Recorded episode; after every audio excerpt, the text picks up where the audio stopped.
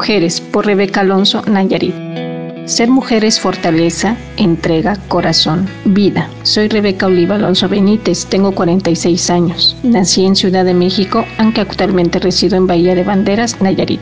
Tengo tres hijos, la mayor de 19 años, el del medio de 18 y la más pequeña de 15. En la actualidad, me dedico a las ventas de seguros, casas y terrenos, paneles solares. Sin embargo, desde hace 18 años también vendo productos por catálogo. En ciclos, vi la experiencia compartida con Giselle García. No obstante, cuando me presentó el proyecto hace ya más de tres años, no le puse mucho interés, pues en ese momento yo no creía en un negocio tan sencillo. Al reencontrarme con Giselle, vi algo especial en ella. Le pregunté si seguía en ciclos y me respondió, por supuesto que sí. Su respuesta vino acompañada de un brillo tan especial que me erizó la piel. Me contó de la fuerza que ha ido adquiriendo con la suma de varios asociados y que Ciclos es una cooperativa consolidada. Esto último activó mi total atención, lo que me llegó a pensar, es tiempo ya de hacer y lograr algo. Quiero ser Ciclos, dejar de navegar a ciegas sin rumbo, sin perder tiempo, cumplir mis sueños, tener mi casa y mi auto para moverme en mi trabajo. Volvió a vibrar mi corazón al recuperar mis sueños y verlos logrados y estoy trabajando en ello